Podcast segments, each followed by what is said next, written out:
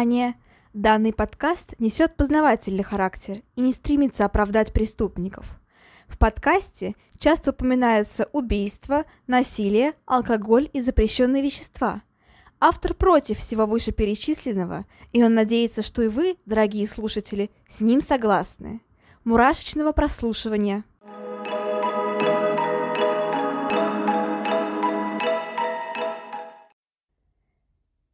Всем привет! С вами снова Ульяна, и вы слушаете новый выпуск подкаста «Обратная сторона жизни».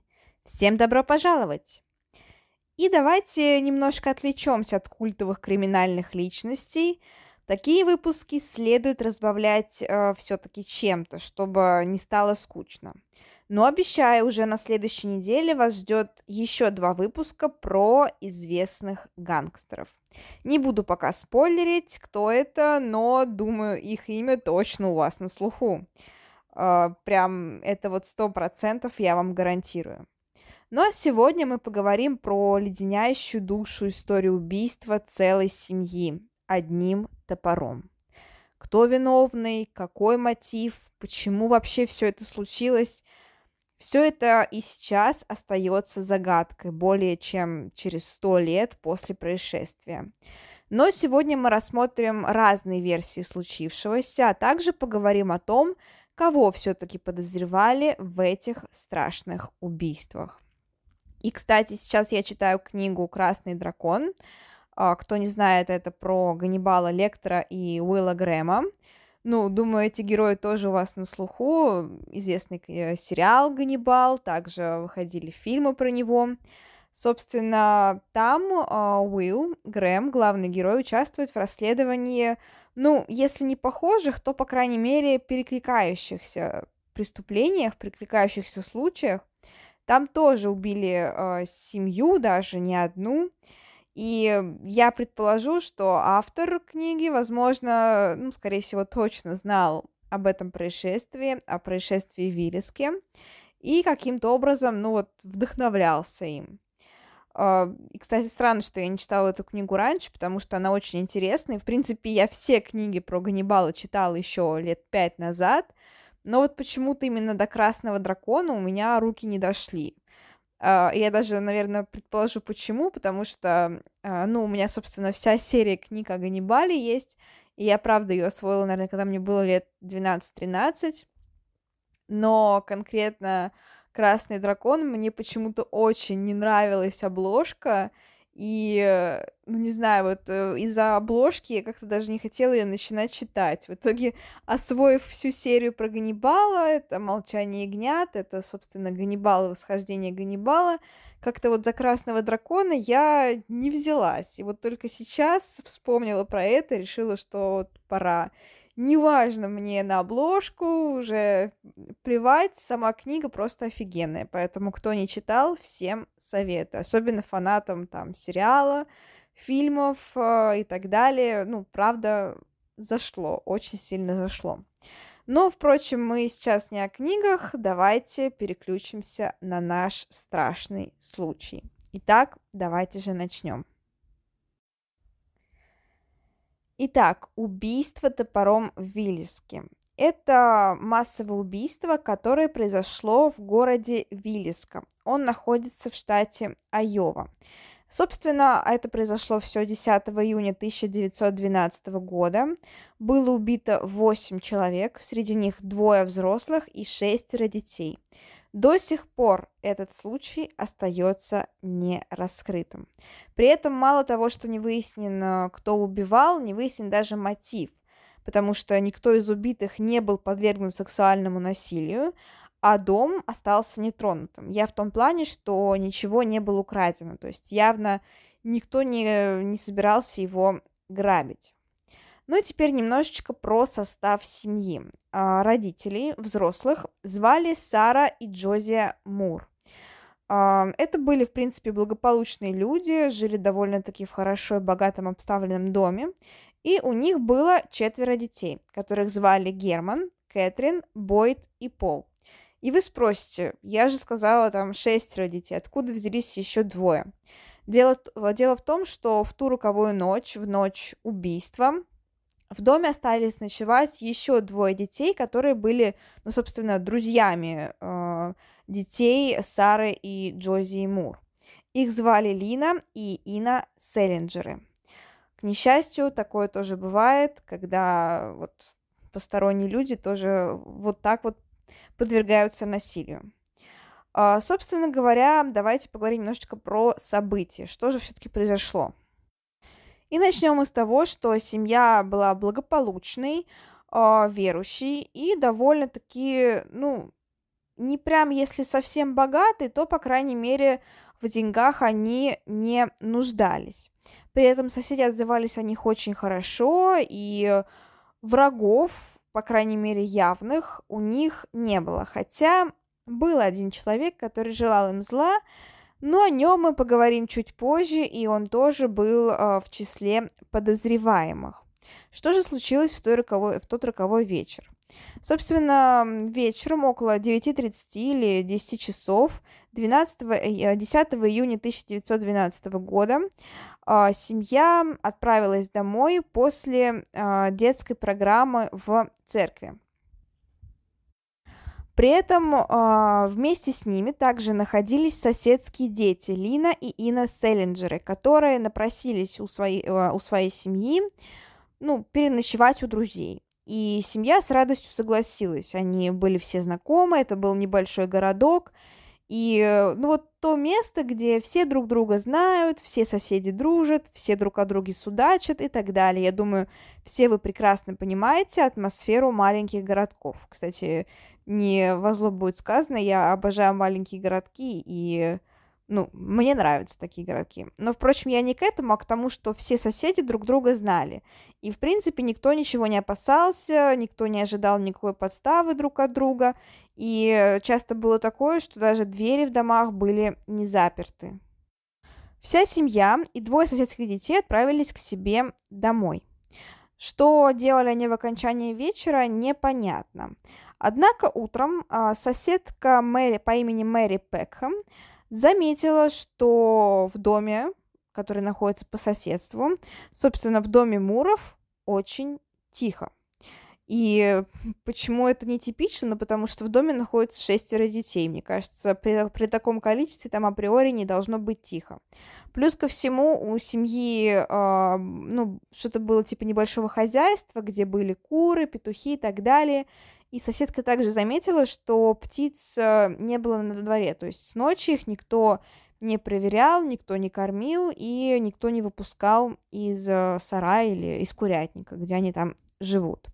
Это очень сильно напрягло соседку. Она повыглядывала из-за забора, постучалась в дверь, но ей никто не ответил. Поэтому она приняла решение а, позвать брата Джози по имени Росс. Росс прибыл на место, отпер дверь, у него с собой были ключи, ну, потому что он был родственником семьи, и вместе с соседкой вошел в дом. И там он увидел страшное. На первом этаже лежали тела Ины и Лины Селлинджеров. Когда он поднялся выше, то обнаружил в своей постели всех остальных членов семьи. Все они были убиты топором. При этом э, довольно странно убиты топором, то есть не зарублены лезвием, как это, ну, как вот мы все, ну, как, что мы все думаем об убийстве топором, нет. Они были буквально разбиты, задавлены, забиты, называйте как хотите, рукояткой топора. Сам топор был найден в доме. При этом только один из членов семьи, это отец семейства, был зарублен именно лезвием топора, то есть к нему, очевидно, убийца питал какое-то, ну, особое чувство, то есть особую ненависть. Конечно же, соседка и брат Рос тут же вызвали полицию, Тут же все это разнеслось по соседям, и в дом стали прибывать буквально со всей округи. Еще до прибытия полиции все соседи сбежались в этот дом, э, все буквально вломились на него, в него, начали рассматривать э, тела, начали судачить, начали все трогать. Ну, то есть, естественно, никаких уликах оставлений речи быть не могло, потому что соседи буквально, ну, запрудили это место, и э, даже когда прибыла полиция, они еле-еле смогли всех оттуда выгнать.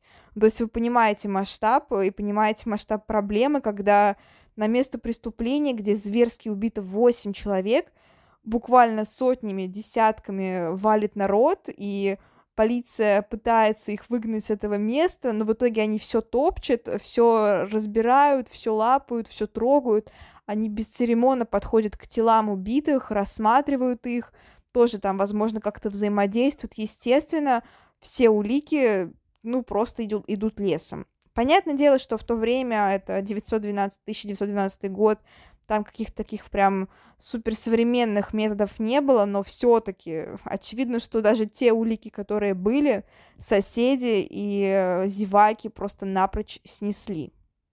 Поэтому даже восстановить ход событий было крайне тяжело, и э, на самом деле нам до сих пор известно очень и очень мало.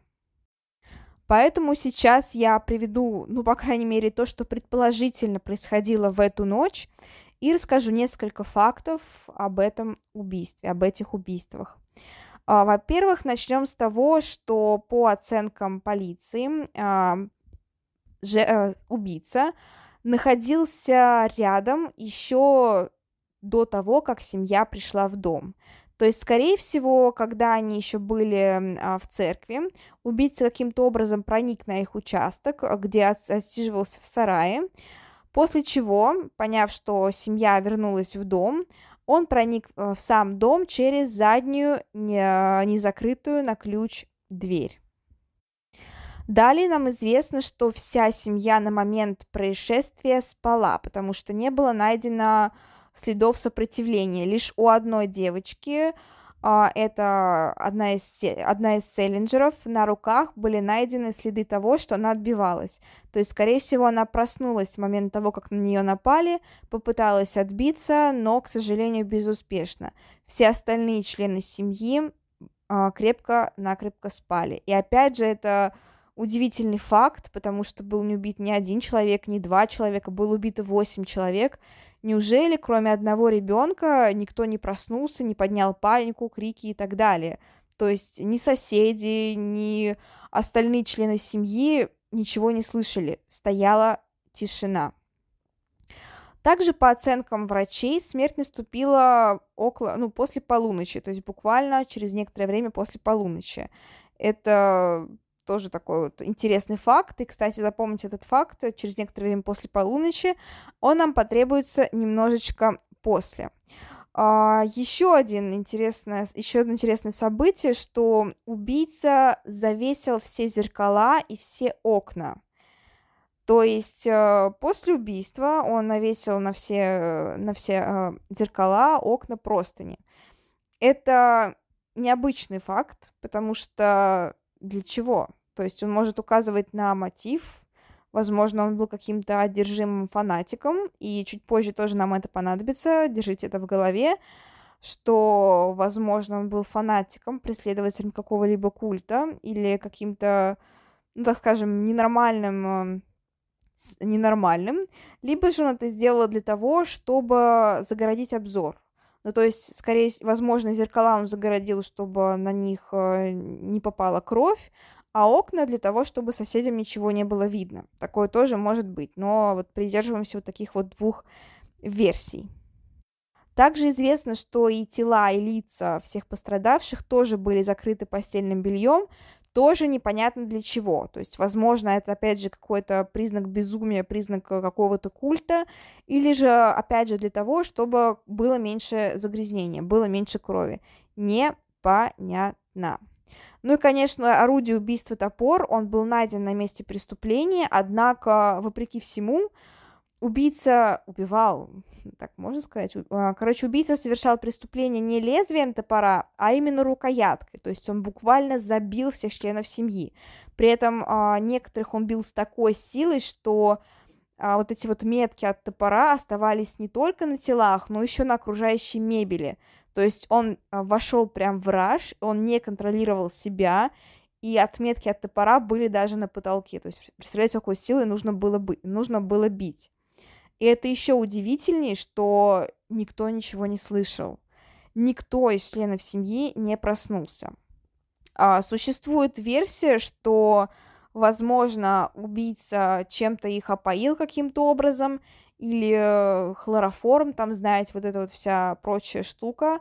К сожалению, не, проводила, не проводилось никаких исследований на этот счет. Остается лишь предполагать, что убийца при себе, возможно, имел хлороформ или нечто подобное. Ну и еще один интересный факт, что не было замечено никаких следов сексуального преступления, то есть это было убийство не на сексуальной почве. Ну или, по крайней мере, следователи ничего такого не обнаружили. Лишь у одной девочки, это Лина, а, была задана ночная рубашка и спущено, а, спущено нижнее белье. И поэтому изначально, в принципе, возникла версия о том, что это могло быть убийство на сексуальной почве. Однако позднее пришли к выводу, что, скорее всего, это та самая девочка, которая отбивалась, что, скорее всего, при попытке отбиться она начала сползать с кровати, и таким образом, ну, случайно стянула с себя рубашку, нижнее белье, что, в принципе, вполне может быть. Ну и совсем из разряда необычного, рядом с топором, где его обнаружили на полу, лежал огромный кусок бекона, который убийца достал из холодильника. Зачем он положил его рядом с топором? Что это был за символ, намек, э, для чего, зачем? Вообще не было понятно.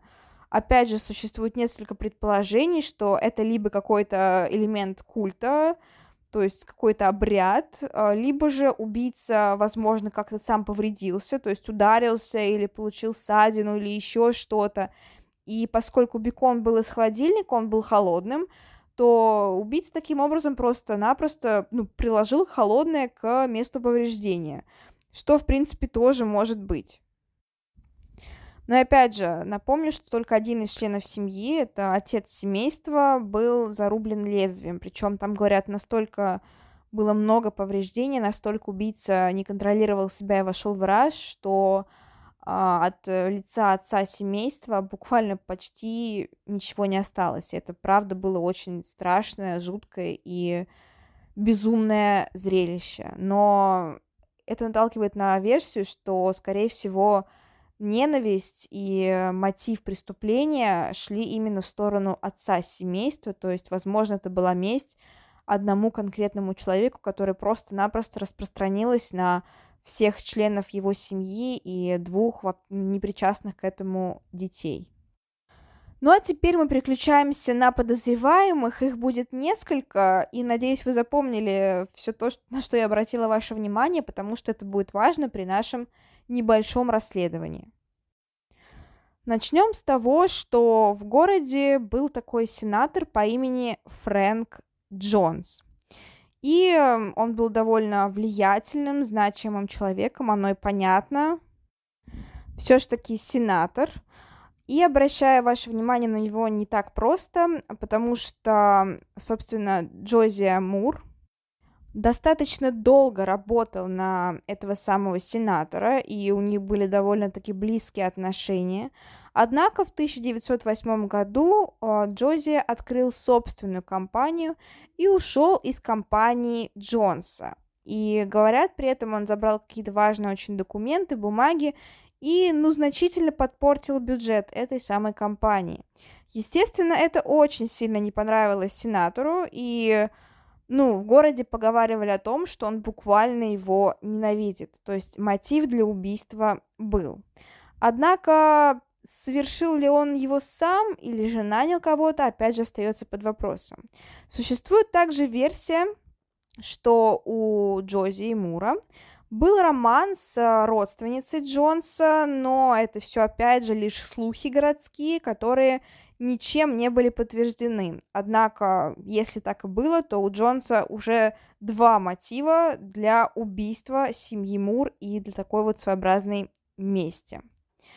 Кроме того, а, существует версия, что а, тот самый Фрэнк Джонс нанял серийного убийцу для убийства семьи Мур. То есть якобы он нанял Уильяма Мэнсфилда, который э, тоже, ну так скажем, был не самым порядочным человеком, он совершил несколько убийств, и что якобы вот этот самый сенатор нанял этого серийного убийцу для того, чтобы не пачкать свои руки, таким вот образом отомстить своему противнику. Была еще одна версия со странствующим священником. Напомню, что семья Муров была довольно набожна, они часто ходили в церковь, и там в это время был священник, который, ну, вел себя довольно подозрительно. А, он а, очень сильно заинтересовался преступлением, очень часто после этого обращался в полицию, все расспрашивал, и один раз даже сам притворился полицейским, чтобы выпросить информацию у местных жителей о том, что же все-таки произошло. Ну, тоже такое довольно себе странное явление. При этом сам этот священник был, ну, типа странствующего человека, и многие говорили о том, что он, правда, довольно чудаковат. Но мог ли он пойти на преступление, непонятно. Известно, что, в принципе, его э, отсылали на лечение и все такое прочее, но, опять же, он был оправдан, никаких улик против него не было.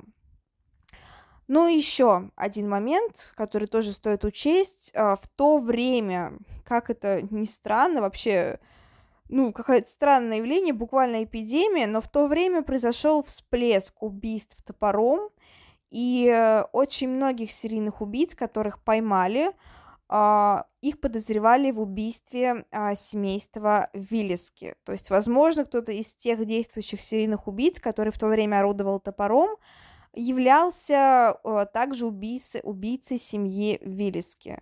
Но у тех серийных убийц чаще всего все-таки был мотив, и чаще всего он был сексуальный. Здесь же ничего подобного. То есть ни сексуальных мотивов, ни, опять же, напомню, каких-то материальных выгод, ничего не было. Ничего не было украдено. Все члены семьи, ну, так скажем, не подверглись сексуальному насилию, а это все-таки чаще всего это ну, самая частая причина серийных убийц, убийств или массовых убийств. Нет, ничего такого не было. А, что касается моего мнения, я все-таки склонна думать, что а, в этом деле, правда, каким-то образом замешан сенатор. Тем более, когда шел процесс над тем самым серийным убийцей, когда под него копали, это а, тот самый Уильям Мэнсфилд, сенатор очень сильно настаивал на том, что он не оправдан, э, что он оправдан, типа, что он здесь ни при чем, очень давил на следствие, и э, его отпустили. Ну, то есть, возможно, возможно, он правда в этом замеч... намешан. Ну, а еще зачем ему еще оправдывать этого человека? То есть, наоборот бы, если бы он был к этому не причастен никак, в его бы интересах было, чтобы человека побыстрее посадили, и чтобы, ну, так скажем, замять это дело. Но нет, он настаивал на том, на его невиновности. То есть, скорее всего, мысленно он понимал, что если Мэнсфилда задержат, докажет его вину, то он ненароком проговорится о том, что его наняли для убийства. Но это лишь мои предположения, это не доказано, это вот я просто рассуждаю, предполагаю, и мне кажется, что, возможно, ну, все могло разворачиваться вот таким вот образом. Но на этом наша история не заканчивается. А, как бы подозреваемых я оставляю на ваш счет, на ваше суждение, кто это мог быть, священник, другой серийный убийца, сенатор, серийный убийца-наемник. Можете как бы здесь вот предполагать, рассуждать, искать другие факты. Это, правда, интересный материал. А, ну а сейчас мы поговорим о продолжении этой истории. Да, она не закончилась. И действительно, спустя чуть более чем 100 лет в, в этом доме, в доме семи, э, в этого несчастного семейства произошло еще одно преступление, к которому мы еще вернемся. Но пока что поговорим о судьбе этого дома. Начнем с того, что, конечно же, после убийства семьи поползли по округе слухи о том, что якобы этот дом стал населен призраками, что он стал проклятым, что на это повлияли те самые загороженные зеркала и окна. Почему? Ну, потому что во многих традициях существует, ну, вы сами знаете, наверное, что после смерти человека занавешивают зеркала, а, чтобы душа, ну, не застряла в них. А окна завешивают, когда хотят, чтобы душа из дома не испарилась. То есть таким образом, как будто бы убийца запер э, неупокоенные души в этом доме, не дав им уйти ни в зеркальный мир, ни в потусторонний мир, а вот он их буквально запер в этом доме.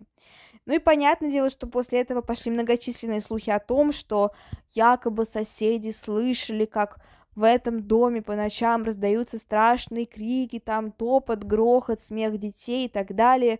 Короче, что дом проклятый, что э, все, все души не нашли покоя.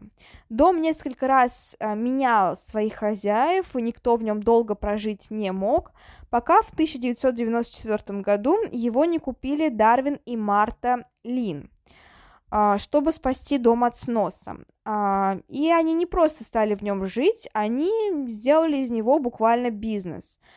И вот здесь, конечно, ну, насколько это правильно, непонятно. То есть они э, стали продавать этот дом на ночь, ну, сдавать его в аренду на ночь, и все это делать под лозунгом типа проведи ночь в доме с призраками, проведи ночь в самом страшном доме, там, и так далее. То есть они начали эксплуатировать историю убийства семьи и зарабатывать на этом неплохие деньги. Как к этому относиться? Я не знаю. На самом деле понятно, что все это с какой-то стороны, ну, даже с большей стороны, наверное, это кощунство, и, ну, так неправильно, так нельзя зарабатывать на чужом горе, а, зарабатывать на такой страшной, ужасной трагедии, но, с другой стороны, а, какой-то плюс все-таки эта материальная сторона имеет, потому что этой истории не дают э, забыться. То есть э, вот таким вот напоминанием, такой своеобразной рекламой, это ужасное слово, но вот такой вот своеобразной рекламой, а, все-таки эту историю выносят в массы, ее до сих пор помнят, и до сих пор помнят э, несчастное семейство Мура и двух детей Селлинджеров, которым не дают кануть в лету, про которых говорят. И вот с этой стороны это, конечно, правильно, потому что про такие ужасные случаи забывать мы не должны. Но да, дом до сих пор очень сильно популярен, он открыт, и до сих пор в нем ночуют э, любители страшных ощущений, охотники за привидениями, всякими там э, разные экзорцисты, ну, прочие, просто люди, которые хотят поразвлечься на Хэллоуин, они арендуют дом на ночь, причем с довольно, по-моему, приличной там стоимостью. Кстати, до сих пор, правда, его можно арендовать. Я прям видела объявление. А, и он до сих пор очень популярен.